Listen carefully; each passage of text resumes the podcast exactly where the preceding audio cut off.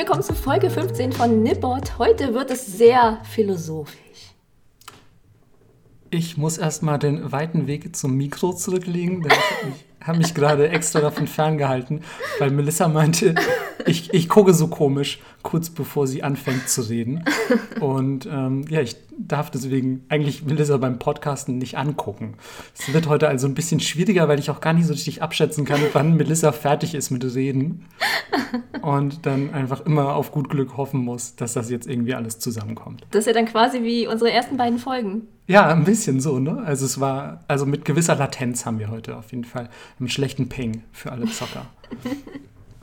ja, es wird ein bisschen philosophisch, könnte man sagen, denn wir sprechen heute über das Thema Schönheit oder Ästhetik in Japan und ähm, wollen uns dabei vor allem so ein bisschen auf die traditionelleren ästhetischen Prinzipien Japans beschränken, weil das natürlich auch sich bis in die Jetztzeit noch weiterzieht und aber durchaus Potenzial für die ein oder andere zusätzliche Folge bietet.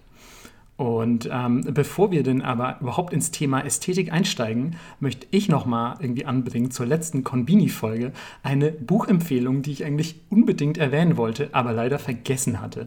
Außerdem haben wir ja schon so viel geredet, oder ich habe so viel gesehen, dass Melissa gesagt hat, nee, äh, du darfst auf keinen Fall Bücher empfehlen. Jetzt ist mal Schluss, Marco. Und nee, der Witz ist, dass wir die beide aufgeschrieben hatten und wir haben es beide vergessen. Das stimmt, das stimmt. Aber wir hatten auch letztes Mal so viel aufgeschrieben und so viel gesagt schon, dass, ähm, ja, dass das kein Wunder ist, dass da irgendwo vielleicht äh, die ein oder andere Information untergegangen ist. Ähm, es handelt sich auf jeden Fall um äh, das Buch, das auf Deutsch Die Ladenhüterin heißt, geschrieben von Sayaka Murata. Und es geht um eine Mitarbeiterin in einem Konbini. Ich glaube, es wird sogar erwähnt, dass es ein Family Mart ist. Ich weiß es nicht mehr genau. Aber ähm, das ist ein relativ kurzes Buch, das man sich eigentlich ganz gut an ein, zwei, drei Tagen mal reinschrauben kann. Und ähm, also ich fand es sehr authentisch und eine sehr coole, ja, so einen sehr coolen Einblick hinter die Kulissen eines Konbini. Wir haben ja in der letzten Folge schon erwähnt, dass es da auf, ja, sehr spezielle Abläufe ankommt, dass es einfach sehr bestimmte Konbini-Regeln gibt, dass es eine eigene Konbini-Sprache gibt, ganz bestimmte Verhaltensregeln, an die sich die Mitarbeiter halten müssen. Und in genau solche Dinge bekommt ihr einen sehr schönen Einblick, ähm, wenn ihr die Ladenhüterin lest. Mm, gleichzeitig muss man dazu sagen, dass die ähm, Protagonistin dieses Titels sich ausschließlich von Konbini-Food ernährt, wie wir das ja auch letztes Mal schon angedeutet haben, dass es durchaus Leute gibt, die das machen und dass die Zahl solcher Leute wächst. Ähm, wenn ihr also auch mal einen Einblick ja, in das Leben einer solchen Person bekommen wollt, lest das auf jeden Fall. Ich kann es echt sehr empfehlen. Das bringt euch auf jeden Fall auch nochmal diese ganze Konbini-Ästhetik nahe, aber wir wollen euch heute eine andere Ästhetik nahe bringen. Ach Mensch, wie immer, Bilderbuch. Äh. Ja, und zwar wollen wir einfach mal so ein bisschen über das traditionelle Japan sprechen und was da als, ja, als ästhetisch definiert wurde. Das zieht sich natürlich bis in die Gegenwart. Es gibt mittlerweile auch noch viel mehr ästhetische Prinzipien, die in Japan zum Tragen kommen. Aber eigentlich kann man schon sagen, dass so das, was, was Japan ausmacht, ästhetisch, eigentlich seit ja, ich sag mal, Tausenden von Jahren fast unverändert stattfindet. Voll. Ich finde das total beeindruckend. Und ja. ich glaube, als wir gesagt haben, japanische Ästhetik, hatte auch jeder sofort ein Bild im Kopf. Ja, total. Also ich finde, wenn, wenn ich jetzt selbst meinen Eltern sagen würde oder so, die nicht so besonders viel Connection zu Japan haben, ähm, was stellt ihr euch unter Japan vor? Und dann gehen die Meinungen, glaube ich, immer so in zwei verschiedene Richtungen. Einmal ist es so dieses super kawaii, super Anime und, und super quirlig und bunt.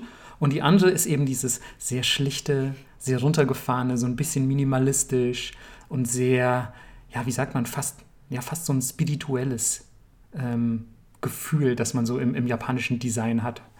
Das ist eigentlich auch ziemlich witzig, dass wir darüber reden, weil wir quasi auch genau diese beiden Sachen verkörpern.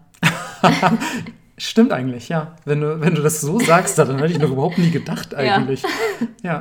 Also wenn man weiß, wie wir beide aussehen und wie die Sachen aussehen, die wir beide machen, dann... Ja, und die wir vor allem auch mögen. Also ja. ja äh, stimmt. Wenn ich dich jetzt also fragen würde, wie würdest du japanisches, also was ist für dich das japanische Schönheitsideal oder wie würdest du das beschreiben? Hättest du, hättest du eher so was Kawaii-mäßiges genommen oder hättest du schon auch weil das ist ja die Frage, was würdest du definieren als das japanische Schönheitsideal? Das ist, ist tatsächlich das? super schwer, aber ich glaube, ja. ich hätte schon eher die klassische minimalistische Sache im Kopf mhm. gehabt. Mhm. Also ich glaube auch, dass es für jemanden, der zum Beispiel mit Anime und Manga noch nicht viel Kontakt hatte oder auch noch nie davon gehört hat, so eher das, was man, glaube ich, mit Japan in Verbindung bringt. Aber wenn ich viel mit Leuten rede, die auch noch nie da waren und wenig Berührungspunkte haben, sagen die auch oft immer, da hält man es doch gar nicht aus, weil es ist so laut und bunt die ganze Zeit. Ja, das stimmt. Die haben gar nicht auf dem Schirm, dass du einfach nur drei Schritte gehen musst und in einem Tempel stehst oder mitten in der Natur. Und ja, und vor allem haben diese Leute meistens einfach nur Tokio oder vielleicht ja, noch genau. Osaka im Kopf. Ja. Aber also es gibt noch sehr viel Japan außerhalb dieser Großstädte. Ich finde, was, was ähm, am japanischen Ästhetikkonzept, sage ich mal, noch so ein bisschen besonders ist, ist meiner Meinung nach, dass es doch deutlich allgegenwärtiger ist, finde ich, als jetzt beispielsweise in Deutschland. Also ich finde, wenn du nach Japan gehst, und wer von euch in Japan war, weiß das vielleicht auch, ähm, diese, diese ästhetischen Prinzipien, die wir euch gleich erklären werden, ich finde, die findest du überall im Alltag wieder. Und die ziehen sich so durch alles ein bisschen durch.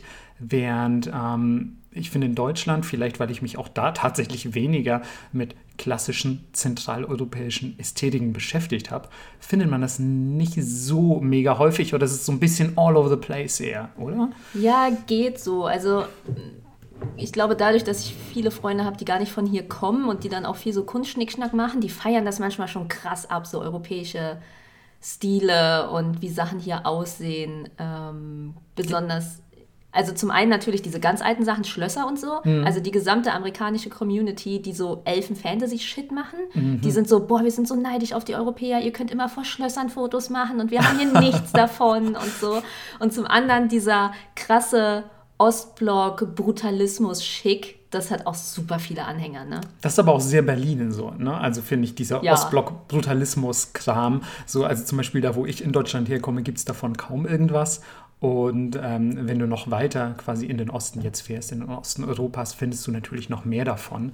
Aber du hast natürlich recht, wenn du beispielsweise von so Schlössern oder klassischen Altbauten hier auch mhm. in Berlin sprichst und so, die wir wahrscheinlich als selbstverständlich wahrnehmen, aber wo man schon noch beispielsweise auch teilweise griechische Ideale und so sieht, die ja irgendwie die europäische Ästhetik schon sehr krass beeinflusst haben. Und natürlich das ganze Schlosskram-Zeug, davon darf ich gar nicht anfangen. So wie, wie hart da alle Japaner drauf abgehen. Ja. Also ich hatte auch mal eine, eine, Freundin aus Los Angeles zu Besuch. Ich weiß gar nicht, ob ich das schon mal in einer Folge erzählt habe, aber die war so mega begeistert davon, dass es hier überall Kopfsteinpflaster gibt. Und die war so, hä, ihr habt überall Kopfsteinpflaster auf echten Straßen? Mann, hier sieht es überall aus wie in Disneyland. Weil die anscheinend Kopfsteinpflaster nur in Disneyland haben. Sonst ist halt alles Asphalt asphaltiert.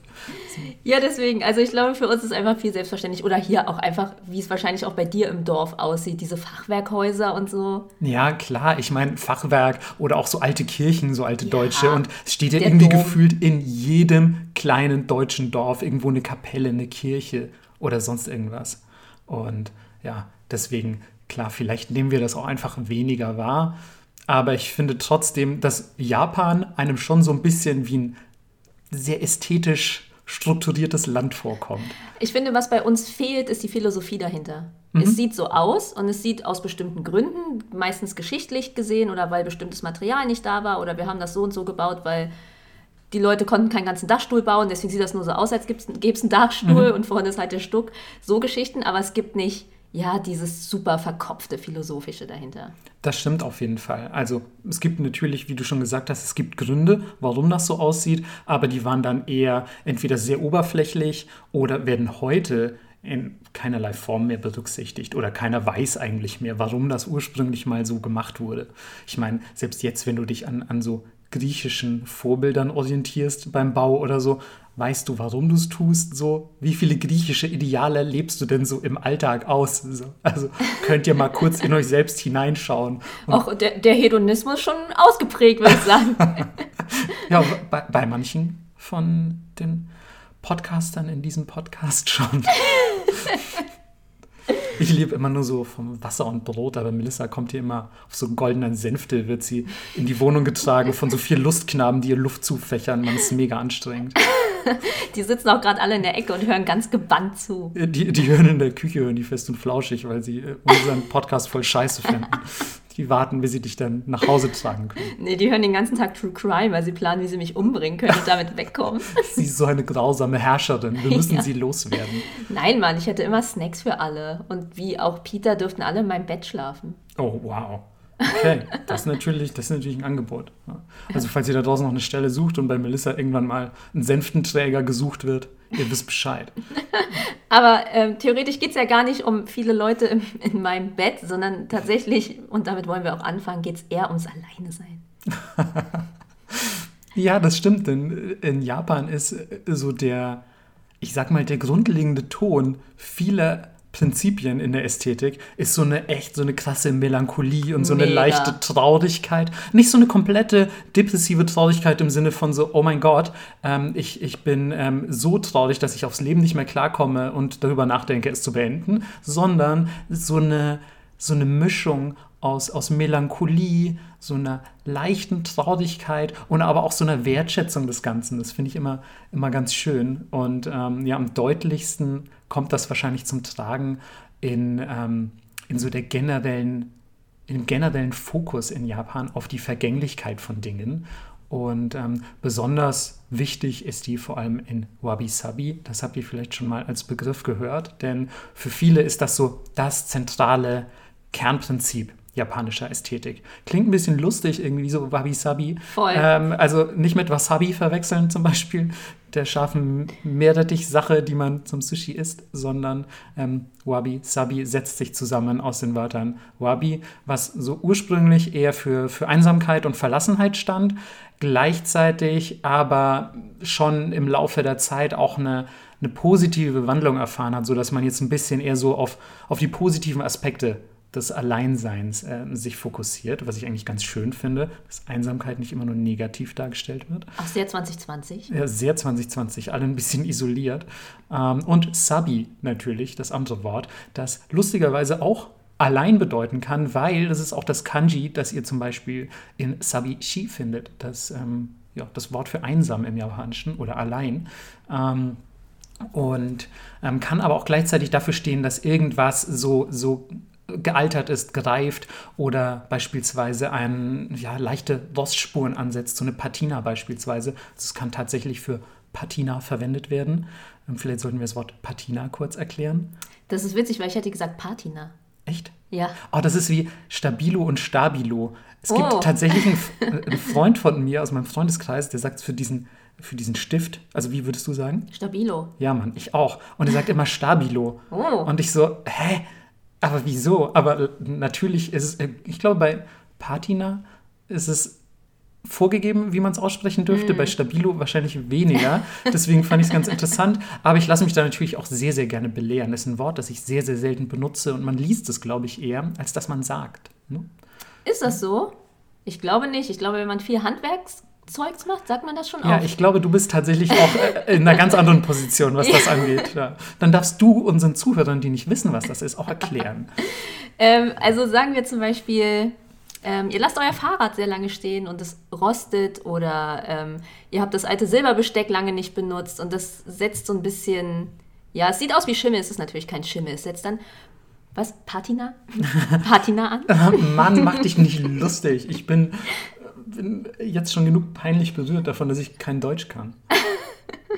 Es gibt bestimmt sehr viele aufgeregte Tweets später bei uns. Das heißt so und so. Ja, genau. Ich, Loser, ich habe sofort entfolgt. Alle, alle Podcast-Folgen, die ich gehört habe, habe ich aus meinem Gehirn verbannt.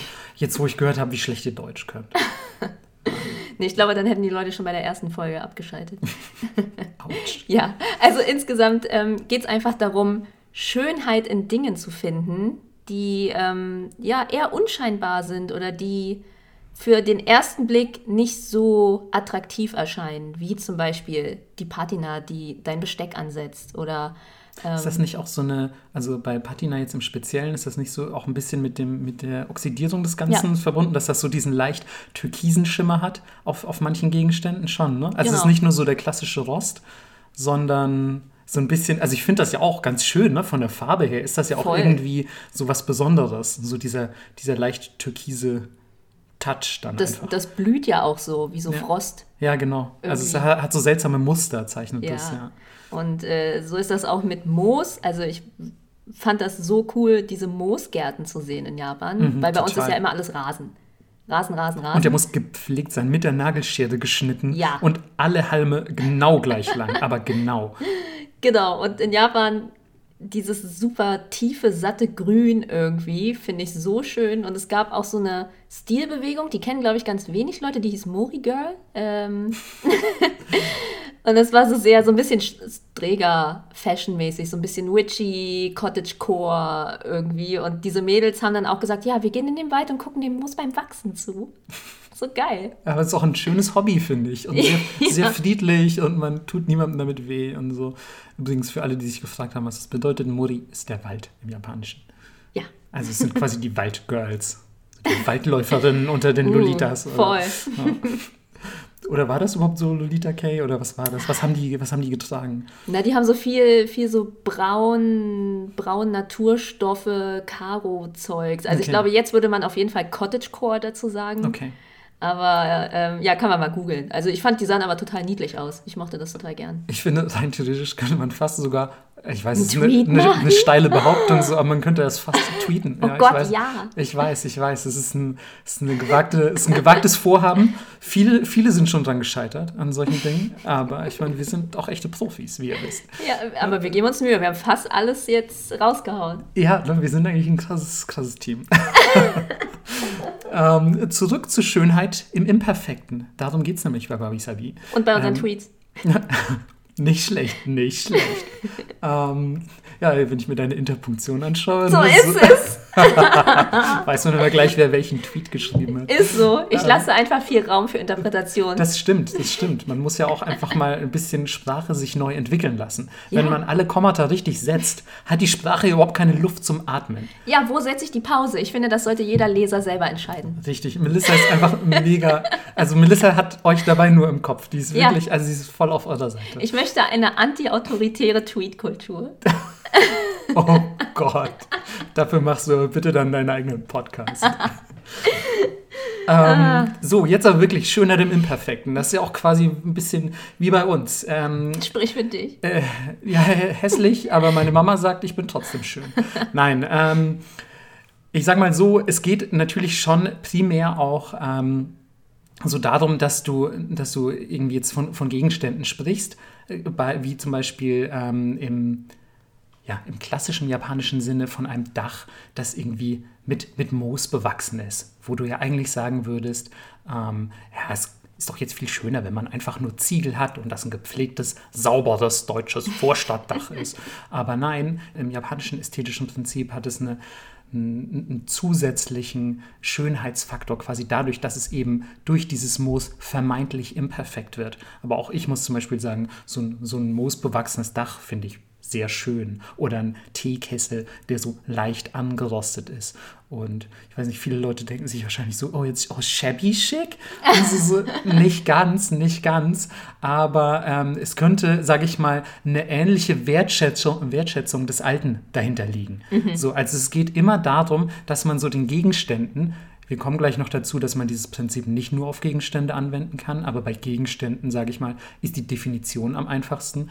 Ähm, dass man das sehen kann, wie diese Gegenstände gealtert sind, dass die irgendwie eine persönliche Geschichte haben und dass man einfach sagt, so nichts ist perfekt.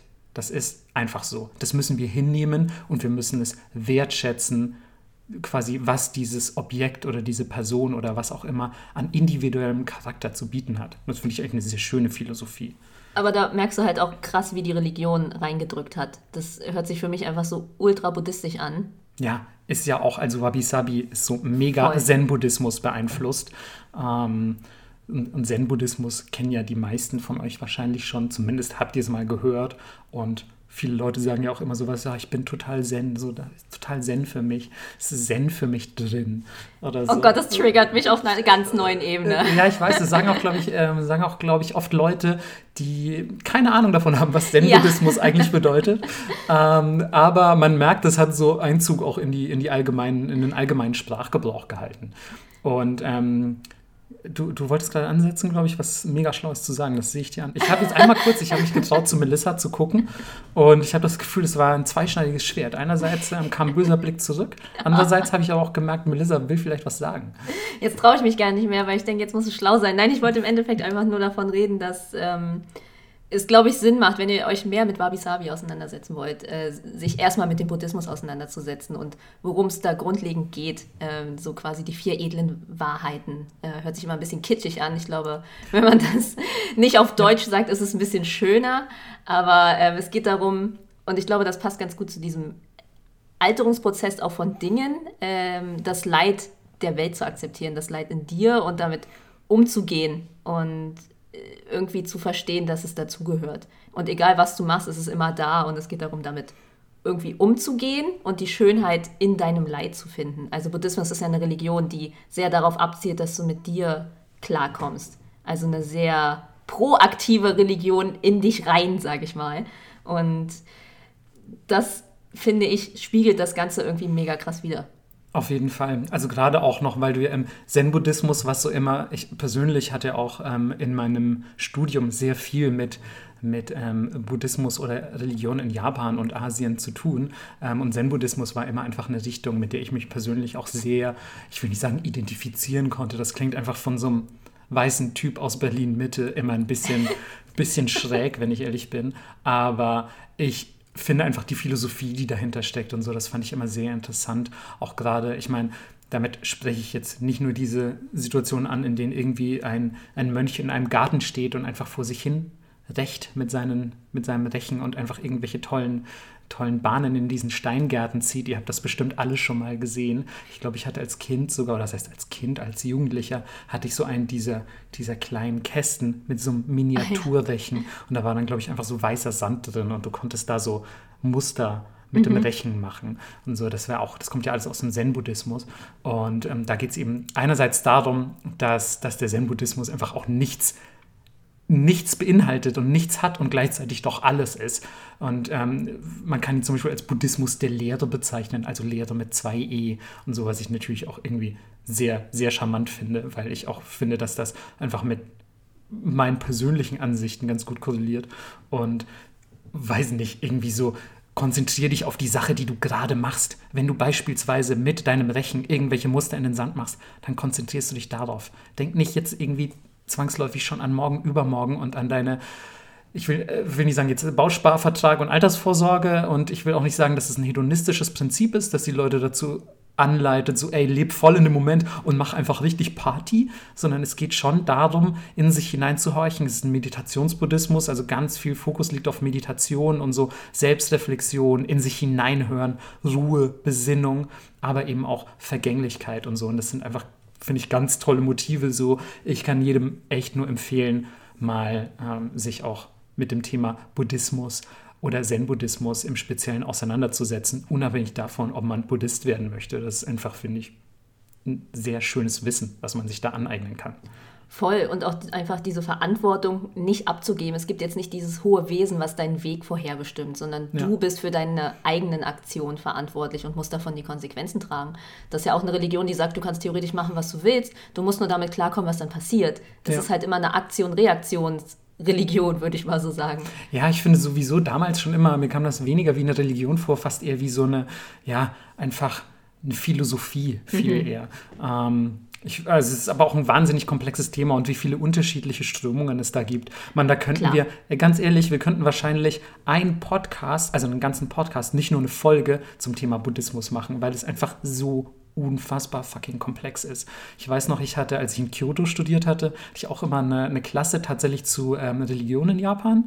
Und das war, also gerade wenn man nicht über Shintoismus gesprochen hat, die Naturreligion Japans, sondern den Buddhismus. Es war so unfassbar komplex. Ich habe also es war super interessant, aber es war so schwierig zu verstehen teilweise und es war also so fließend ineinander übergegangen, die einzelnen Schulen des Buddhismus und da durchzusteigen, das ist schon echt, glaube ich, ganz schön heftig.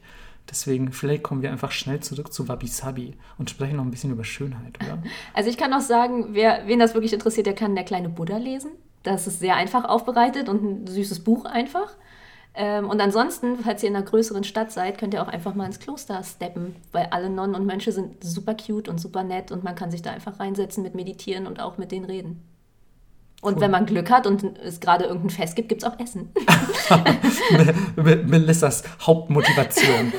Ey, ich bin ja buddhistisch groß geworden, deswegen äh, an Buddhas Geburtstag, das ist das beste vegetarische Essen, was es, würde ich sagen, in Berlin gibt. Okay. Das ist immer on fire. Das ist eine steile Ansage. Und es gibt immer Zimttee, voll nice. Du kommst rein, du darfst, aber eine Sache, ihr dürft ihn nicht anfassen, ne? Man begrüßt sich nur, man hebt so die Hand und äh, beugt den Kopf quasi, weil die fässt man nicht an. Aber sie sind dann so, ja, hier, herzlich willkommen, nimm erstmal einen Tee. Ich meine, in Corona-Zeiten fasst man sowieso niemanden an. Voll. Ja. Ich, eigentlich auch eine sehr angenehme, sehr angenehme Wendung der Dinge, in dieser Hinsicht zumindest. Ja. Aber es gibt nicht nur die äh, vier edlen Wahrheiten, es gibt nämlich auch noch sieben zentrale Prinzipien. Ja, aber wir sind jetzt natürlich wieder beim Wabi-Sabi, nicht mehr beim Buddhismus. Aber Wabi-Sabi lässt sich so quasi an ja, vier äh, Quatsch, jetzt bin ich wieder bei den vier Wahrheiten gewesen, an sieben, an sieben Prinzipien ablesen. Ähm, ich habe tatsächlich nie so richtig gefunden, ob die alle erfüllt werden müssen oder ob nur einzelne davon erfüllt werden müssen. Hm. Aber ich finde, sie alle ja, haben so schon diesen Wabi-Sabi-Vibe. Deswegen werden wir sie euch einfach kurz näher bringen. Und wenn ihr irgendeines dieser Prinzipien jetzt in einem eurer zu Hause stehenden Objekte erkennt, dann seid ihr vielleicht schon näher am Wabi-Sabi, als ihr glaubt. Und das erste wäre Fukinsei, was ähm, auf Deutsch einfach äh, bedeutet asymmetrisch oder Asymmetrie.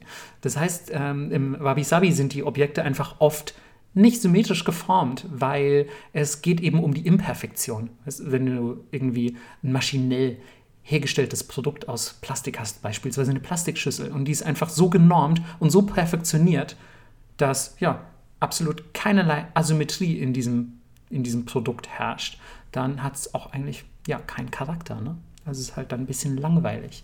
Handwerk, Leute, Handwerk. Ja, genau. Einfach die Sachen selber machen, dann wird es von ganz alleine asymmetrisch. sprich, sprich gemäß meiner eigenen Töpfererfahrungen, auf jeden Fall aus Erfahrung. Mann, Mann, Mann. Meine Mutter immer so, ja, das ist wirklich eine sehr schöne Schüssel. Wo ist doch gleich der Mülleimer? Äh, ähm, kurze Anekdote von meiner Oma. Immer wenn ich Herzschmerz hatte, weil ich mit, von irgendeinem hübschen Typen was wollte, hat meine Oma immer gesagt, aus einer schönen Schüssel kann man nicht essen. Wow. Okay. Mann, deine Oma richtig weise einfach. Ja, Mann. Finde ich sehr gut. Das ist ein schöner, das ist ein schöner Spruch in diesem Kontext. Mhm. Auf jeden mhm. Fall. so, als nächstes haben wir ja, jetzt sag das doch bitte. Ach so, ganz so. Nicht schlecht.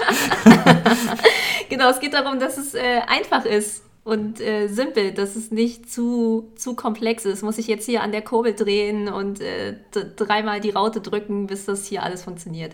Ja, oder Nein. auch einfach so, so mega viele Schnörkel, also unnötige Deko quasi, also dass irgendwas super, super komplex ist, obwohl es das gar nicht sein müsste.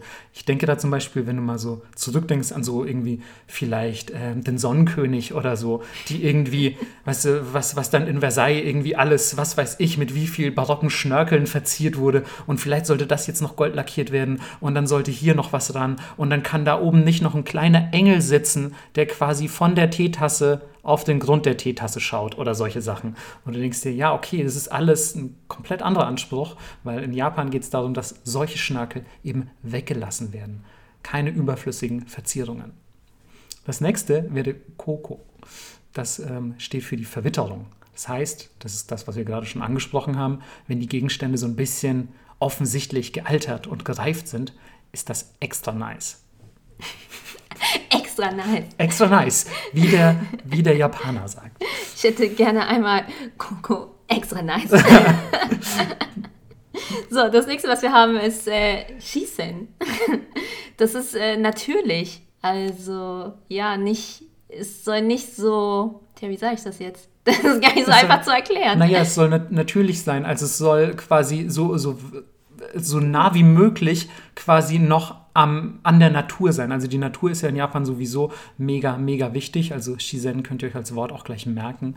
Das wird euch sicherlich noch öfter unterkommen. Und ähm, je weiter du dich davon entfernst, äh, desto schlechter.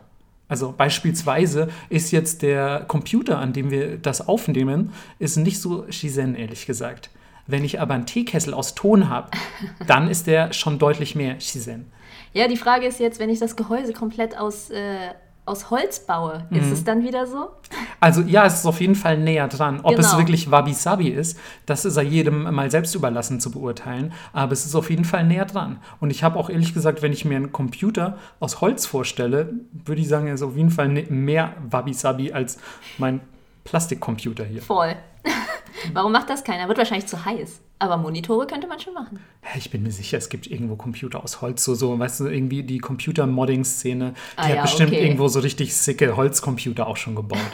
ähm, aber das Problem ist ja auch, dass sie nicht einfach sind, Computer, weißt du, es ist ja kein, kein simpler Gegenstand. Und da widersprechen wir schon im zweiten Prinzip Mhm. Kanzo, weil, ja, da ist ganz schön viel Technik drin und es ist alles sehr komplex. Ähm, aber gut, Ey, aber wenn es Jürgen wäre, könnte es wieder passen, weil es dann ein bisschen geheimnisvoll und mystisch ist. hast du gerade Jürgen gesagt? Ja. ja. Ja, das ist tatsächlich auch ein Prinzip, zu dem wir gleich sowieso noch mal etwas ausführlicher irgendwie werden müssen, weil Yugen ist so auch ein sehr, sehr zentrales ästhetisches Ding in Japan. Ähm, und das steht eigentlich so ein bisschen, man kann es nicht wortwörtlich übersetzen, finde ich, aber es steht so ein bisschen für eine unergründliche Tiefe, für, für geheimnisvoll, für, für mystisch. Also das lässt sich jetzt natürlich schwer auf einen, auf einen Teekessel beispielsweise anwenden. Wieso hat mein Teekessel eine unergründliche Tiefe? Wie viel Tee passt da rein? Ähm, Hey, aber es ist ein bisschen Schrödingers Teekessel, weil wenn ich einfach nur in den Raum komme, weiß ich nicht, was drin ist. das stimmt. Ist es grün? Ist es frische Tee? Ist es schwarzer Tee? Das stimmt. Wie lange ist der Tee da schon drin? das ist alles richtig, aber dann könntest du auch sagen, so, hey, ich komme in den Raum, da steht ein Computer drin, der ist auf Standby. Ich weiß aber nicht, ist er aus oder ist er auf Standby? ich weiß nicht, wie Jügen das ist. Ähm, mal mehr, dann versteht ihr das vielleicht auch ein bisschen besser, was genau mit diesem Prinzip gemeint ist. Ähm, danach hätten wir noch Datsusoku. Ähm, und das bedeutet einfach so ein bisschen so un, unweltlich im, im, im wörtlichen Sinne. Also es wird auch jetzt wieder hier sehr philosophisch. Ähm, aber es ist quasi auch so dieses, dieses Losgelöste vom Weltlichen. Also fast ein bisschen ins Spirituelle abdriftend, so dass ein Gegenstand quasi einfach, ich würde mal sagen, dass ihn eine, eine Aura der, wie würde man das formulieren? Eine Aura der Unweltlichkeit. Das habe ich sehr Sehr clever gut, gelöst. Sehr Sehr gut. clever gelöst. Nein, aber ihr merkt schon, es ist, also es sind nicht alle Prinzipien so einfach erklärt, wie beispielsweise es soll asymmetrisch sein, sondern es sind sehr, ähm, es sind sehr philosophische Ansätze teilweise, weil, wie gesagt, dieses Prinzip von Wabi-Sabi und auch die, die wir euch gleich weiter noch schildern werden, die treffen nicht nur auf, ähm, auf beispielsweise einen Teekessel oder ein Bild, das man gemalt hat, zu, sondern die werden auf alles teilweise innerhalb der japanischen Gesellschaft oder verschiedene Kunstrichtungen auch angewendet. Also es geht gar nicht nur um Objekte, es geht teilweise auch einfach um eine persönliche Haltung, eine Art von Charakter, also eine Ästhetik, die sich nicht nur auf das Optische beschränkt. Genau, oder einfach eine Situation. Ja. Also eine, eine unweltliche Situation ist einfacher vorzustellen als ein unweltlicher Teekessel. Ähm, weil du bist einfach eine Situation, die quasi so ein bisschen, ja, ein bisschen geheimnisvoller erscheint, als jetzt beispielsweise vor einem PC zu sitzen und einen Podcast aufzunehmen. Da hält sich das Geheimnisvolle, Unergründliche sehr in Grenzen. Sorry, Melissa. Ähm, aber wenn ihr beispielsweise jetzt, keine Ahnung, im Morgengrauen wandern geht, ist es deutlich mystischer und deutlich, ähm, ja, sage ich mal, unweltlicher, als jetzt beispielsweise abends vorm PC zu sitzen. Ja, ich glaube, jeder kennt diesen Moment. Jetzt gerade im Herbst zum Beispiel, du läufst irgendwie durch den Park oder durch die Straße und der Wind fegt so durch die Straße, dass auf einmal so ein Blätterwirbel entsteht zum Beispiel. Und ich finde, das ist immer super mystisch und Total. magical. Und irgendwie. ich finde es aber auch super schön, dass, äh, dass man in Japan gesagt hat, so, ey, wir, wir fokussieren uns auf sowas, wir nehmen das bewusst wahr, wir, wir ähm, schreiben dem Ganzen eine Schönheit zu oder wir erkennen die Schönheit darin. Ähm, das das finde ich super cool, weil ich habe das Gefühl, solche Situationen ähm, äh, nimmt man in Deutschland oder, oder auch im Westen vielleicht allgemein einfach selten wahr. Oder, oder ist ist so irgendwie, ja, ist ganz nett, aber irgendwie egal auch. Und ja, ist manchmal ein bisschen sad, weil ich hatte immer auch so das Gefühl, dass das eines, eines der Dinge ist an Japan, die ich einfach besonders mag, dass man einfach solche, solchen Dingen besonderes Augenmerk schenkt. Also es ist auch übrigens ein ganz wichtiger Teil der, der Wabi-Sabi-Philosophie. Das soll oder muss nicht auf den ersten Blick erkennbar sein, so Wabi-Sabi. Das kann auch sein, dass es eine genauere Betrachtung erfordert. Mhm. So, also, dass du erstmal dich auf die Situation, auf den Gegenstand, auf die Person, was auch immer einlassen musst. Es muss nicht so eine oberflächliche, sofort erkannt, 10 von 10, 1000, 1000 eine Milliarde Instagram-Follower Schönheit sein, sondern es kann so, ja, es kann einfach irgendwie ein kleiner, unscheinbarer Teekessel sein, der ein bisschen Rost angesetzt hat. Und es ist natürlich auch im Auge des Betrachters. Total, total. Was ich ganz geil finde, ähm, der, der Begriff Wabi-Sabi wurde eigentlich aus dem 16. Jahrhundert geprägt von einem der bekanntesten Teemeister Japans und Zen-Mönch natürlich, ähm, Sen no Rikyu. Und ähm, der hat gesagt, ähm, im Teeraum kommt es darauf an, dass die Utensilien alle etwas unzulänglich sind. Es gibt Menschen, die eine Sache schon beim kleinsten Mangel ablehnen. Mit solch einer Haltung zeigt man nur, dass man nichts verstanden hat. Richtig sassy. Und äh, das finde ich einfach so gut. Es gibt Menschen, die eine Sache schon beim kleinsten Mangel ablehnen, das zeigt, dass man nichts verstanden hat. Ganz, ganz toll. Bis heute gültig. Mega gutes Zitat. Und auch wie er schon sagt, so, meine Teeutensilien, die müssen alle so ein kleines bisschen unzulänglich sein. Das macht es besonders, das macht es schön. Ja, ich kann das gut verstehen. Aber du lernst ja dann auch damit umzugehen. Also zum Beispiel, ich weiß genau, wie meine Nähmaschinen klingen. Und auch wenn ich vier Meter genau auf, auf der anderen Seite des Ateliers stehe und jemand bricht zum Beispiel die Nadel ab, oder irgendwas hört sich seltsam an, mhm. höre ich das. Mhm. Und das sind natürlich auch Unzulänglichkeiten, die, naja, die, sind halt, die gehören zur Maschine oder dass sie bestimmte Stiche bei Sachen auslässt oder so. Aber irgendwie, mhm. dadurch habe ich eine emotionale Verbindung zu dem. Ich wollte es gerade sagen, dadurch hat die Maschine, wie ich ja gerade auch irgendwie schon meinte, es hat, durch so ein bisschen, hat dadurch so ein bisschen Charakter. Genau. Und dann identifiziert man sich plötzlich damit und ähm, ja, hat so eine hat so eine, wie gesagt, eine, fast, ja, fast eine Bindung, eine Empathie gegenüber diesem Gegenstand, was in Japan an sich übrigens auch nochmal ein Prinzip ist. Ähm, Mono no aware, das ist äh, quasi die, die Empathie gegenüber irgendwelchen Dingen oder vielleicht auch der Pathos, der damit im Zusammenhang steht. Ähm, man, man quasi lernt das Objekt dadurch zu schätzen, dass es gealtert ist, dass man Zeit damit verbracht hat und ähm, ja, verspürt einfach bei der Betrachtung eines Objekts dann so eine gewisse leichte Melancholie, weil du einerseits weißt, deine Nähmaschine, die wird irgendwann kaputt gehen. Und irgendwann ist die nicht mehr da, aber es ist jetzt deine coole Nähmaschine und es ist dann auch so eine, so eine sanftmütige Traurigkeit und gleichzeitig aber auch so eine Dankbarkeit dafür, dass du die halt jetzt hast. In diesem Moment sind wir wieder beim Zen-Buddhismus. In diesem Moment genau. hast du sie. Und das musst du wertschätzen. Das freue dich einfach darüber. Und das finde ich einfach mega fucking schön. Ja, auch in einem Moment der Stille zum Beispiel. ah, das letzte Prinzip, Melissa, ne? irgendwann stelle ich dich einfach ein, so wenn ich irgendwie dich ersetzt habe durch jemanden, der viel besser ähm, äh, Interpunktion beherrscht. Danke. Ähm, stelle ich dich einfach ein, um sozusagen so, du sitzt dann quasi auch noch hier und machst aber einfach immer nur Überleitungen. Nee, ich bin so Soufflöse. Ich oh, sag so, jetzt sag oh, mal gleich das. Ja, Text bitte. Ähm, ja, wir haben natürlich noch ein letztes der sieben Prinzipien, ähm, Seijaku, und das ist die stille Abgeschiedenheit.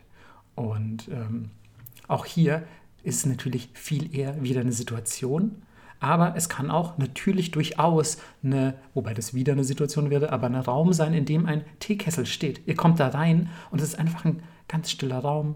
Er ist einfach, da steht ein Tisch, da steht ein kleiner leicht angerösteter Teekessel drauf und so ist es komplett still und kommt da rein und es hat irgendwie einfach so eine ganz besondere Atmosphäre. Und das ist auch so die Stille und die Abgeschiedenheit dieser Szenerie, die Wabi Sabi ausmacht. Und das finde ich auch wieder so schön, weil stille Abgeschiedenheit oder Einsamkeit sogar muss einfach in, in dieser ästhetischen Konzeption nichts Negatives sein. In Deutschland ist immer sofort so, fuck man, ich bin alleine. Also wenn du nicht gerade super introvertiert bist, ist es so, ich bin alleine, ich kann jetzt nicht Party machen, ich kann nicht meine Freunde treffen, es ist alles zu Ende. So, ich bin mega sad. Aber man muss einfach mal anfangen, vielleicht ist das jetzt auch wirklich eine gute Zeit, so mit Voll. Corona, sich mal ein bisschen mit solchen Themen auseinanderzusetzen. Ähm, muss man sich einfach mal hinsetzen und sagen so, ey, ich nehme mir die Zeit jetzt ein bisschen über mich zu reflektieren, über mich nachzudenken, so ein bisschen einfach auch die Stille, die ich jetzt habe, zu wertschätzen. Weil sonst ist es eben mega stressig. Sonst müsst ihr wieder Freunde treffen. Ihr müsst wieder, keine Ahnung, Spiele zocken. Ihr müsst ins Kino gehen. Ihr müsst arbeiten. Keine Ahnung, all solche Dinge. Und gerade wenn ihr das nicht habt, in 90 Prozent der Fälle schätze ich mal, dass die Leute gerade im Homeoffice sind oder keine Ahnung, ähm, könnt ihr euch einfach mal hinsetzen und euch ein bisschen auf solche Dinge fokussieren. Dass ich das mal von dir höre. Findest du, ich komme mir sehr, ich komme mir, ja, nee, weiß ich bin echt kein Apostel der Stille. So viel, Ja. so, so viel kann man sagen. Aber man muss ja auch dazu sagen, du bist nie hier, wenn ich alleine zu Hause bin. Ja, versinke ich Boah, in einen was für ein sehr schlauer Satz. Ja, danke. Ich bin, ich bin einfach, ein, das muss man auch dazu sagen, ich bin schon ein cleverer Typ. Ähm, boah, Melissa hat so die Faxen dicke, ihr, wenn ihr das jetzt sehen könnt. ähm, Seit einer Dreiviertelstunde höre ich mir das hier an. Mann. Erzähl mal hier noch äh, das geile, geile Gedicht? Nee, das Gedicht ist. Ohne Scheiß, Melissa, du kannst doch kaum lesen. Hier. Ähm, Ja, dann liest du mal jetzt schön nee, vor. das Gedicht, weißt du was, ich finde, ich finde dieses Zitat, was hier steht, von Andrew Juniper, ja. der ein Buch über Wabi Sabi geschrieben hat. Und in diesem Buch steht folgender Satz, den Melissa euch jetzt mega gut vorliest. Sie achtet auch auf die Interpunktion sogar. Okay. Wenn ein Objekt oder ein Ausdruck in uns ein Gefühl der tiefen Melancholie und eines spirituellen Sehnens hervorruft, dann kann man sagen, dieses Objekt sei Wabi Sabi. Das war gar nicht schlecht. Das war auch so eine leicht, war, so, eine- war auch so ein bisschen leicht erotische Intonation Ja. und so. Alles klar. Ja. Ich hätte ein schärferes S am Ende bei Sabi sagen sollen, aber ist okay. ja, aber es geht jetzt gut über so in diesen, in diesen Flow Ja. von ah, Wabi Sabi. ähm, ja, finde ich auf jeden Fall, finde ich allein schon das wieder ein sehr geiler Satz, Mann. Welches Objekt ruft denn, wenn du so gerade drüber nachdenkst, Melancholie in dir hervor? So, außer jetzt vielleicht deine Nährmaschine, die ein bisschen komisch klingt. So, aber das finde ich ist ein sehr guter Definitionsansatz. Boah, ich habe so einen ganzen Schuhkarton zu Hause mit Wabi Voller Sabi was? Sachen. Ah, okay. Ja. So, so, so, ähm, Anne, Anne, wie sagt man, äh, Andenken. Andenken. Anekdoten. An, Anekdoten, nein, an, Andenken. ja, beides. Patina. ähm, ja, und da, also quasi auch Wabi-Sabi andenken oder sind die quasi schon einfach Melancholie bezogen, weil es halt beispielsweise Fotos von, von irgendwie früher sind? Oder Genau. So. Ja, okay. Ja, aber das kann ja auch. Deswegen meine ich, es muss wahrscheinlich nicht ähm, alles erfüllt werden. Ja, so, also du kannst ja kein asymmetrisches Foto auch haben. So, muss die Komposition asymmetrisch sein? Musst du es asymmetrisch ausgeschnitten haben? Nein, wahrscheinlich nicht. Aber einfach dadurch, die Melancholie, die das in, die hervorruft, kann es ja rein theoretisch schon dazu gezählt werden, würde ich schätzen. Genau. Und zum Beispiel habe ich auch Polaroids, die sind einfach nichts geworden. Aber ich weiß trotzdem, von welchem Tag sie sind. Imperfekt eben. Eben. Imperfekt und muss man mega wertschätzen. Ja. Und sind ja dadurch auch teilweise, gerade bei Fotos, wenn die so ein bisschen imperfekt sind, sind die auch so abstrakt und so. Das ist echt schon gleich wieder Kunst, Ästhetik in Reinform. Ich will trotzdem, bevor wir mit Wabi Sabi kurz erstmal ein bisschen abschließen, mich noch ein Zitat vorlesen von einem Zen-Mönch. Ja, die haben natürlich sehr viele schlaue Sachen zu Wabi Sabi zu sagen gehabt. Diesmal von Yoshida Kenko. Ähm, er sagt, bewundert man die Kirschblüten nur in ihrer vollen Pracht, den Mond nur an einem wolkenlosen Himmel, sich im Regen nach dem Mond sehnen, hinter dem Bambusvorhang sitzen, ohne zu wissen, wie sehr es schon Frühling geworden ist. Auch das ist schön und berührt uns tief. Das ist auch so, finde ich, wieder, bringt so schön auf den Punkt. Und ich finde, bei Wabi Sabi ist es viel sinnvoller, mit Beispielen zu arbeiten, mit solchen Beispielsätzen, als dass wir versuchen, euch das jetzt so zu erklären. Aber genau das ist es. Ihr guckt nicht einfach auf den Mond am wolkenlosen Himmel. Das kann jeder Idiot schön finden. Sorry, muss ich einfach mal so sagen. Aber hinter einem Bambusvorhang zu sitzen, den Regen plätschern zu hören und sich zu fragen, wie frühlingshaft es draußen wohl schon ist, das ist eine sehr Wabi-Sabi-mäßige Situation. Voll. Okay, was ich mir wünschen würde, Okay, jetzt kommt's. dass ihr uns auf Insta oder Twitter ein Foto von etwas schickt oder ein Video, wo ihr sagt, das ist für mich Wabi Sabi. Oh, das ist eine mega gute Idee. Da würde ich mir auch sehr wünschen, dass sich möglichst viele Leute daran beteiligen. Ja. Mega nice. Oh, ich müsste auch erstmal Ich überlegen, erst mal, was, was ja. ich auch da, da einreichen würde bei so einer Sache. Voll. Ich meine, wir machen natürlich den Anfang, indem Ja, wir das auf Twitter posten. Lol, Alter. ähm, aber ich bin mir sicher, wir schaffen das. Ja. Ähm, das finde ich, finde ich eine sehr gute Sache. Oder wenn es keine, wenn es kein Foto ist, reicht es vielleicht auch, wenn man die Situation beschreibt. und Ja, das geht auch, na klar. Ja, finde ich gut. So, dann haben wir erstmal kurz zumindest mit Wabi Sabi abgeschlossen. Und vielleicht sagen wir noch kurz was, weil das steht eigentlich auf meiner auf meiner Liste direkt unter Wabi Sabi, aber ich hatte es jetzt schon kurz angeschnitten und wir haben uns schon wieder auch so lange aufgehalten bei Wabi Sabi. Aber weil wir in der letzten Folge drüber gesprochen hatten, möchte ich noch kurz was zu Mono no Aware sagen. Also dieser Empathie, dieses tiefe Gefühl gegenüber irgendwelchen Dingen. Ähm, und zwar, das ist auch einer der, der Gründe, zumindest habe ich das jetzt im Zuge meiner Recherche gelesen, warum die Japaner so einen krassen Fokus auf ihre Jahreszeiten haben. Und wir hatten es ja schon in der letzten oder mhm. vorletzten Folge, ich glaube, ja. es war in der letzten, dass wir uns gefragt haben, warum ist das so? Und ähm, in Japan sind die vier Jahreszeiten eben also sehr wahrnehmbar, wie bei uns eigentlich auch, finde ich, aber in Japan eben auch. Also du kannst vier Jahreszeiten klar voneinander unterscheiden und es wird in jeder quasi die Vergänglichkeit äh, deutlich, also der Wandel der Dinge. Und gerade weil sich Wabi Sabi, aber auch Mono no Aware quasi diese dieser Fokus auf die Vergänglichkeit aller Dinge dadurch so krass widerspiegelt, hat man in Japan einfach nochmal eine ganz besondere Beziehung und einen ganz besonderen Fokus auf diese Jahreszeiten und denkt sich halt so, ey, haben das andere Länder auch? Weil Mono no Aware ist ja ein japanisches Prinzip, also haben die anderen Länder auch vier Jahreszeiten? Haben die auch diesen krassen Fokus? So, und das fand ich eine schöne Erkenntnis. So habe ich dann irgendwie auch nach irgendwie so vielen Jahren nicht nur gelernt, wie man Patina ausspricht, sondern, ähm, so, sondern ähm, auch nochmal irgendwie was, was gelesen zu dieser, zu dieser Jahreszeitensache. Voll gut, jetzt wissen wir es endlich. Ja, Mann, mega schön. Wir haben es ja eben schon angeteasert, als wir euch die äh, Prinzipien vorgestellt haben. Und jetzt kommen wir erstmal zu ein bisschen Spooky-Kram. ja, spooky im weitesten Sinne. Ja. Aber wir wollen auf jeden Fall nochmal genauer auf Jürgen eingehen, weil das eben so auch ein wichtiges Prinzip ist, das weit über, sage ich mal, nur die Kunst hinausgeht in Japan. Ähm, und das ist ähm, ein Wort, das ursprünglich eigentlich aus dem Chinesischen übernommen wurde. Dort heißt es natürlich nicht Jürgen, sondern ich weiß es gar nicht, ähm, wie es im Chinesischen ausgesprochen wird und traue ich mich auch nicht. Aber es bedeutet im Originalchinesischen dunkel und mysteriös wovon sich Yugen ableitet. Und ähm, das trifft es auch schon relativ gut, vor allem das Mysteriös, dunkel eher weniger, denn Yugen beschreibt einfach so sehr tiefgründige Sachen, die hinter dem Offensichtlichen liegen oder wie so ein Schleier, der sich über alles legt, ähm, den man aber erst erahnen muss. Und ähm, das Prinzip dahinter besagt einfach so, die angedeuteten Sachen, sind schöner als die offensichtlichen. Und das finde ich ist auch wieder so ein sehr, sehr prägnantes Prinzip, was eigentlich auch schon mit Wabi Sabi ja einhergeht, weil so der Topf wird ja nicht schön, weil der Rost so mega, mega nice aussieht, sondern weil das, was er andeutet, dem Objekt Schönheit verleiht. Und ihr braucht also so ein echt ein gewisses Maß an Fantasie, würde ich mal sagen, um euch so ein bisschen auf dieses Jugend-Konzept einzulassen. Ich bringe ein ganz einfaches Beispiel. Okay, bitte. Ist das Nacktbild schöner oder das, wo man vielleicht nicht alles sieht?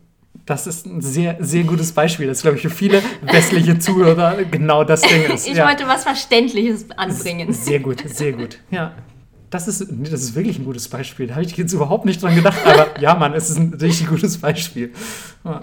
Deswegen gibt es ja in Aktfotografie auch immer so viel Schatten. Ja, sehr gut, sehr gut. Ja, genau. Es ist quasi, es kommt auf, auf die Fantasie an, die ihr quasi hinein investiert in die Situation, in das Objekt und euch ja auch Zeit zur Beobachtung nehmt, wie bei Wabi Sabi eben auch. Ihr müsst ja erstmal eine Situation genau analysieren oder ein Objekt, um euch darauf einzulassen und zu verstehen, was hinter dem Offensichtlichen dieses Objekts liegt, wie es da eben steht und aussieht. Es gibt auch wieder ein wunderschönes Zitat, sehe ich gerade. Ja, ich finde aber schon, dass du das jetzt vorlesen solltest, nachdem du das letzte Mal so äh, quasi so erotisch gelesen hast. Aber das war nur, weil du mich herausgefordert hast. Okay, I challenge you again. No. Ähm. Gut. Schaut man durch den Nebel auf die herbstlichen Berge, dann ist die Sicht unscharf und doch von großer Tiefe. Auch wenn man nur wenige Herbstblätter sieht, die Ansicht ist reizvoll.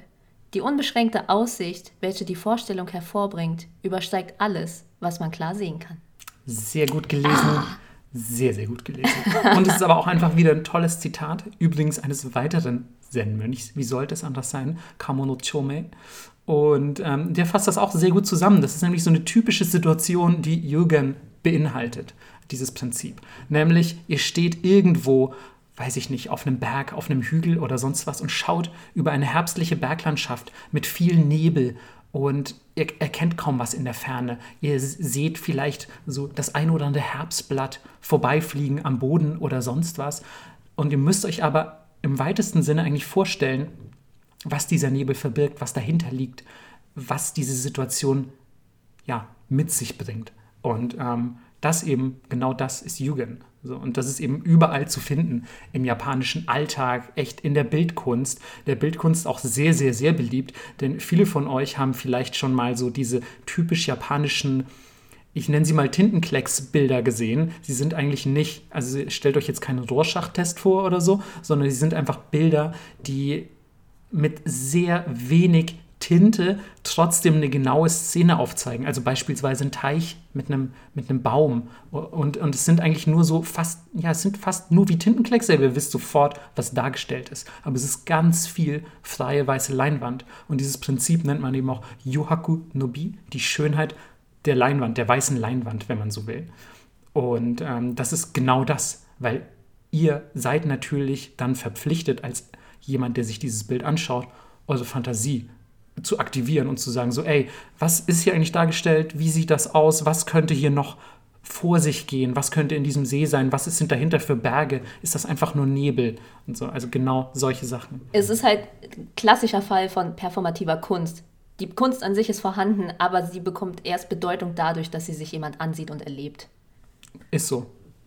Und abgesehen davon ist es natürlich auch ähm, nochmal irgendwie an sich in, in dieser Simplizität ist es einfach auch ein sehr, sehr schönes, ist natürlich eine sehr schöne Kunstform, aber dadurch, dass man sich eben noch so viel darunter vorstellen muss, passt es perfekt in diese Prinzipien japanische Ästhetik. Genauso wie meiner Meinung nach beispielsweise die Literatur von Murakami, mhm. also Haruki diesmal. Ähm, ich glaube, in der letzten Folge hatten wir von seinem, von seinem ähm, bildenden Kunstkollegen gesprochen. Ja ähm, ich glaube, er heißt Takeshi, ne? Takeshi ja. Murakami? Ja. Und ähm, ich weiß nicht, wer von euch schon mal Murakami-Buch gelesen hat, aber ey, die schreien doch geradezu vor Jugend, meiner Voll. Meinung nach. Also es ist wirklich nur Sachen angedeutet. Es werden total mysteriöse, so leicht surreale Situationen aufgezeichnet, die aber so passieren könnten. Euch kommen sie surreal vor, weil sie so ein bisschen anderweltlich einfach sind, unweltlich. Und ähm, ja, genau das ist es, worauf es ankommt. Also meiner Meinung nach ist die Literatur von Murakami das perfekte Beispiel. Ja, aber es ist ganz witzig, weil ich finde, es ist genau beides. Du hast einerseits dieses völlig übertriebene Beschreiben von Dingen, ja. wie eine dicke Frau vor dir läuft, zum ja. Beispiel. Ja. Und dann hast du gleichzeitig aber eine Situation und alle Charaktere nehmen das einfach so hin. Ja. Also es, ich finde es großartig. Ja. Wenn ihr noch nie was von Murakami gelesen haben solltet, dann kommt jetzt hier die zweite Buchempfehlung. Macht es. Alle auch. Scheißegal. Ja, bitte. Was ist dein Lieblings-Murakami-Buch? Ah, boah, das ist echt eine schwierige Frage. Ähm, also ich mag einfach ganz klischeehaft Kafka am Strand wirklich gerne. Das ist gerne. ein echt gutes Buch, muss man leider sagen. Ja, und ähm, ah, diese, ganzen, diese ganze frühe Reihe, Mr. Aufziehvogel und so.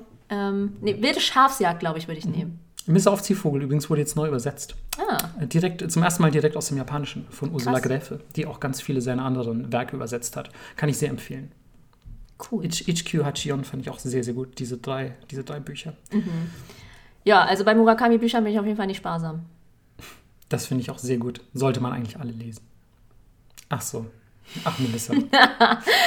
too slow. Ja, too slow, wirklich. Das ist wirklich slow. Ich so, ja, sollte man auf jeden Fall alle lesen. Mega, mega gute Bücher, richtig gute Literatur. Lass gerne noch weiter quatschen. Sorry, Bücher sind ja auch genau mein Thema. So. Aber Melissa leidet natürlich einfach wieder über wie ein Berserker. Ohne Scheiß, Mann. Die hat auch einfach, die hat noch Pläne, die macht gut Strecke. Und ähm, ja, es geht noch um ein weiteres ästhetisches Prinzip, das wir euch nahebringen möchten, nämlich Shibui, beziehungsweise Shibusa. Shibusa ist einfach nur das Substantiv, Shibui das Adjektiv. Und eigentlich bedeutet das im klassischen Japanischen, habt ihr sicher schon mal gehört, wenn ihr Japanisch lernt, einfach so saurer, bitterer Geschmack. Wenn ihr irgendwas esst, könnt ihr sagen, das ist Shibui. Das ist eigentlich so ein bisschen das Gegenteil von Amai, also süß. Und gleichzeitig kann es aber auch bedeuten dezent oder sparsam, also so ein bisschen Understatement. Und ich glaube, viele von euch würden das auch mit japanischer Ästhetik schon verbinden. Gerade die Leute, die wie gesagt nicht an Kawaii und Anime und Co. denken, würden vor allem dieses Shibui, dieses sparsame, funktionale, schnörkellose Design fast ein bisschen mit Japan verbinden.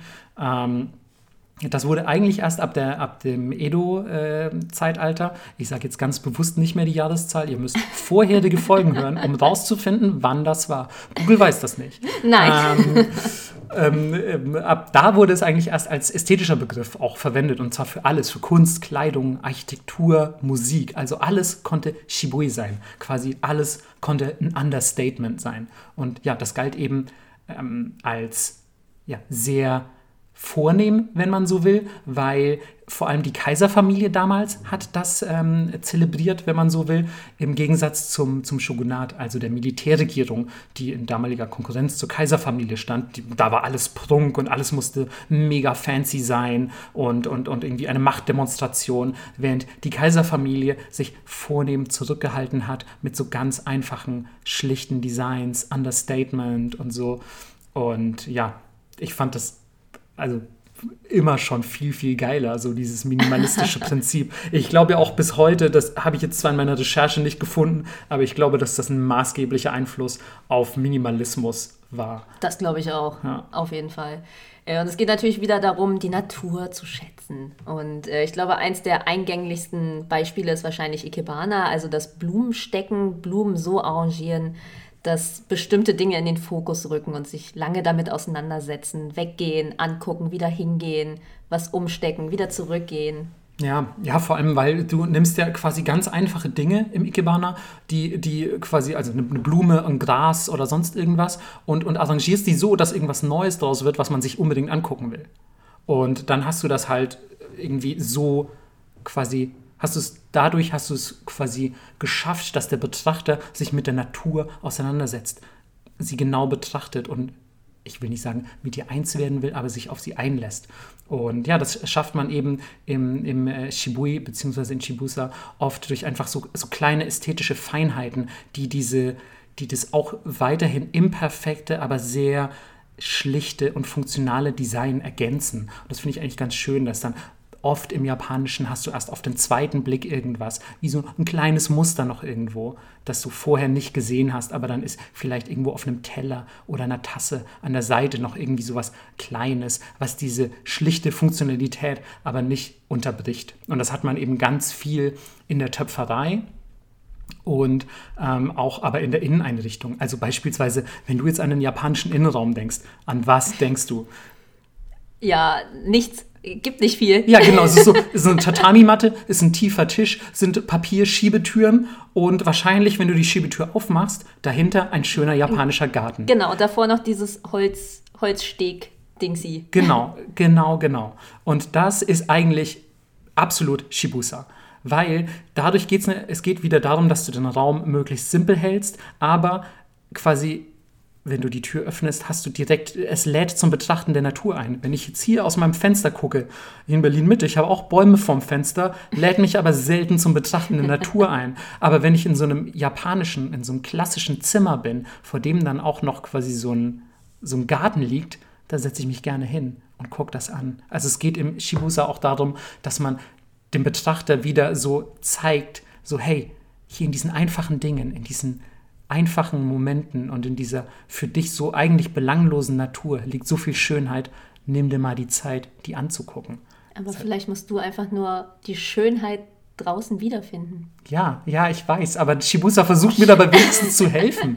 Ähm, ganz kurz noch, ich fand es auch interessant, das zu lesen, weil der kam mir damals schon so in Anführungszeichen seltsam vor, aber der Ise-Schrein, der ähm, damals gebaut wurde nach dem Shibusa-Prinzip, während Sonst ähm, ähm, findet man viel chinesisch orientierte Tempel mit geschwungenen Dächern und so, mit irgendwelchen Verzierungen. Das habt ihr sicher alles schon mal gesehen. Und der Ise-Schrein, äh, der ist super minimal einfach. Also der hat so unbehandeltes Holz, sehr gerade Linien, sehr schlicht, einfach so ein spitz zulaufendes Dach und war so ein echt krasser Kontrast so zum, zum allgegenwärtigen, allgegenwärtigen chinesischen Stil. Und ja, es wirkt trotzdem nicht unjapanisch, also fand ich sehr interessant. Ich glaube, Beispiele, die vielleicht jeder versteht, ist wieder Muji, der Laden, und Uniqlo. Ey, finde ich so, das sind auch so du guckst diese Klamotten an und denkst, das ist eigentlich ganz normales Zeug. Aber gleichzeitig kommt es irgendwie japanisch vor. Ich weiß nicht, es ja. ist so schwer zu erklären. Es ist halt so diesen japanischen Minimalismus und es ist eben genau das. Es beschränkt sich auf die Funktionalität, hat aber manchmal vielleicht so einen kleinen Schnörkel, noch irgendwie so was Kleines, ergänzendes Detail, was es cool macht. Aber es ist schlicht und funktional. Und das ist halt genau Shibue. Voll. Und ich finde, das ist so, ich weiß nicht, also mit, mit, ähm, mit Shibui hatte ich mich vorher auch noch nicht so krass auseinandergesetzt. Und als ich das dann auch irgendwie so mit, mit ähm, Uniqlo und Muji und diesen ganzen japanischen minimalistischen Designs in Verbindung gesetzt habe, auch genauso wie bei den Jahreszeiten, mega Augenöffner heute mal wieder. Also oh. es war, ja, ich, ah Mann, ich bin noch ganz, ja. Ganz ich aufgeregt. Weiß, ja, ich weiß, ich könnte auch, ihr merkt schon, ich komme hier so voll ins Schwadronieren. Aber ähm, ja, Melissa will auch einfach will auch einfach den Sack zumachen, weil die schneiden muss. Ich merke das schon. Ähm, nee, aber wir müssen euch trotzdem, wir müssen euch trotzdem noch ein bisschen weiter, weiter nerven und besichten, denn Melissa hat auch noch ein, noch, noch ein wichtiges Anliegen, denn es geht auch viel um, viel um ähm, feminine Eleganz gleich. Tatsächlich schon, ja. ja. Ähm, weil wir haben ja jetzt viel um Objekte geredet oder Situationen, aber wir haben ja vorhin auch schon angedeutet, dass es manchmal um eine persönliche Haltung geht. Äh, Entschuldigung, willst du sagen, Frauen seien keine Objekte? Nein, bitte, bitte Verzeihung, das ist nicht, nicht meine Ansicht. äh, doch. Voll nicht. Schickt ihm bitte Hassnachrichten. Ich kriege schon so viele Hassnachrichten, bitte nicht noch mehr. Meine DMs laufen völlig aus dem Ruder. Nein, es geht ähm, etwas, das nennt sich Iki. Und äh, ich möchte das auch einfach mit einem Satz eröffnen, den ich vorlese, weil besser beschreiben könnte ich es nicht. Und zwar ist er folgendermaßen. Iggy zu sein bedeutet anspruchsvoll zu sein, jedoch nicht übersättigt, unschuldig, aber nicht naiv. Für eine Frau bedeutet dies, etwas rumgekommen zu sein, die Bitterkeit des Lebens probiert zu haben, genauso wie die Süße des Lebens. Sehr, sehr schön.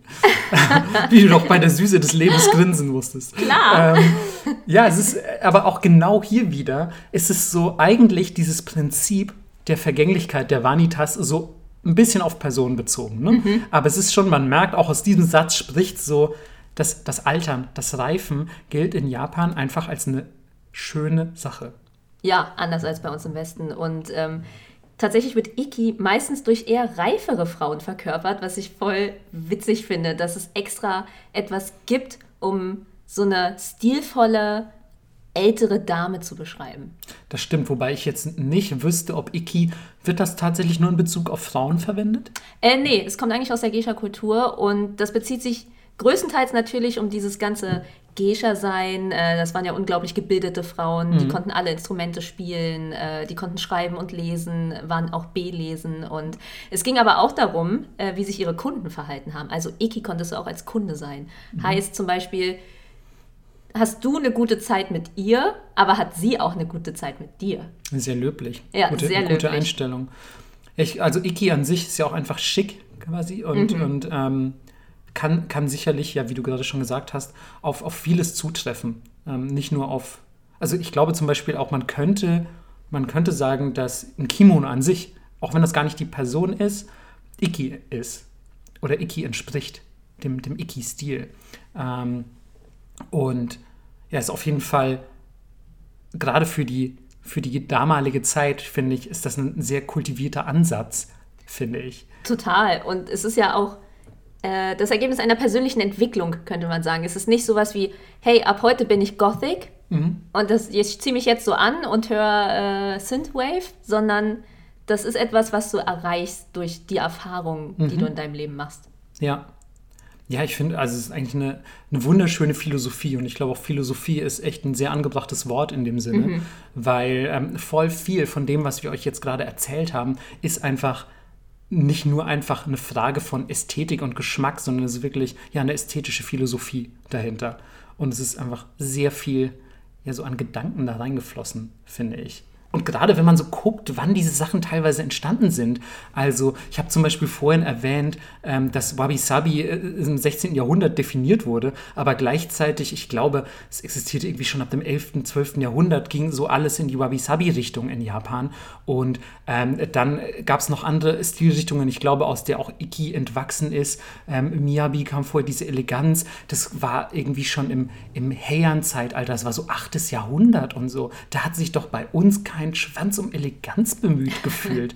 so, also ich weiß, ich weiß, natürlich gab es da auch ästhetische Strömungen und so, aber ich fand das, also gerade auch in der Recherche nochmal, hat mir das schon vor Augen geführt, dass das für mich einer der Faktoren ist, die ich an Japan wirklich sehr schätze, wie man dort einfach mit Ästhetik umgeht und wie man seine Natur und seine Umwelt wahrnimmt. Eben auch Gegenstände wertschätzt und so. Deswegen übrigens auch die Yokai, die 100 Jahre alt werden, Exakt. die Gegenstände.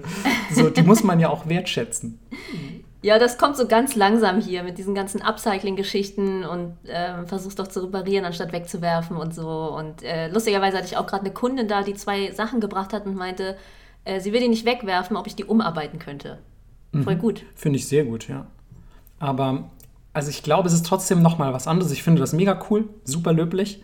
Aber ich glaube, insgesamt ist es bei uns schon auch so, dass wir niemals mehr in so eine Schiene reinkommen mhm. würden, weil das einfach quasi in Japan ist das so alt, so traditionell, das hat die gesamte Gesellschaft durchdrungen und durchzogen. Bei uns wäre das jetzt quasi so, ein, so eine nachträgliche Ergänzung, dass wir, wenn du ein Add-on für ein Spiel installierst oder so. Ey, ich würde sagen, es ist nie zu spät. Es ist nie zu spät auf jeden Fall, um sich zu verbessern. Aber ich glaube, ach, natürlich darf man auch nicht danach streben, genauso zu sein. Aber ich glaube trotzdem, dass es ähm, zwangsläufig dazu führen wird, dass es immer ein, einen maßgeblichen Unterschied zwischen japanischer und beispielsweise deutsche Ästhetik gibt. Ganz Aber das, ich finde das auch nicht schlimm. Nee, ich auch überhaupt nicht, um Gottes Willen. Das ist ja auch das, warum wir Japan so schätzen. Sonst hätten wir auch einfach einen Deutschland-Podcast machen können. Gibst du einen? Ja, ich bin mir sicher, es gibt irgendwelche. Also ich glaube zwei gerade. Japaner. Achso, zwei Japaner, die einen Deutschland-Podcast machen. Das wäre wär so auch geil. cool. Ja. Aber nee, ich glaube, es gibt gerade genug wahrscheinlich irgendwelche vermeintliche Schwurbel-Deutschland-Podcasts. Gut, dann äh, kommen wir doch mal zu einem wunderschönen Wort. Und es wird nicht deutsch sein, habe ich das Gefühl. Nee, tatsächlich nicht. Ich habe lange überlegt, ob wir vielleicht doch ein deutsches Wort einfach mal als Ausnahme nehmen sollen. ähm, nein, Quatsch, natürlich nicht. Aber heute, ähm, ich will nicht sagen, es wird traurig, aber ihr habt jetzt gemerkt, im Japanischen ähm, liegt so der Ästhetik viel Melancholie auch zugrunde. Und deswegen ist natürlich unser Wort der Woche Yuzu, die Melancholie. Und ähm, ich finde, also übrigens ist mir beim ähm, Aufschreiben dieses Wortes, ist mir noch aufgefallen, so, ey, von früher, da kennt man doch einfach noch dieses Wort und irgendwie voll viele haben früher diesen Anime geguckt mit äh, Suzumiya Harui ja. no Yutsu, die Melancholie der Suzumiya Harui und so. Daher kennen das vielleicht manche äh, Obernerds von euch schon, ähm, als der ich mich auch gerade geoutet habe, by the way. Aber ähm, genau um dieses Wort handelt es sich und wie so oft werden wir das Kanji bzw. die Kanji auf Twitter posten und noch mit einer kurzen Erklärung versehen, damit ihr das brav in euer Vokabelheft eintragen könnt. Das machen wir natürlich alle.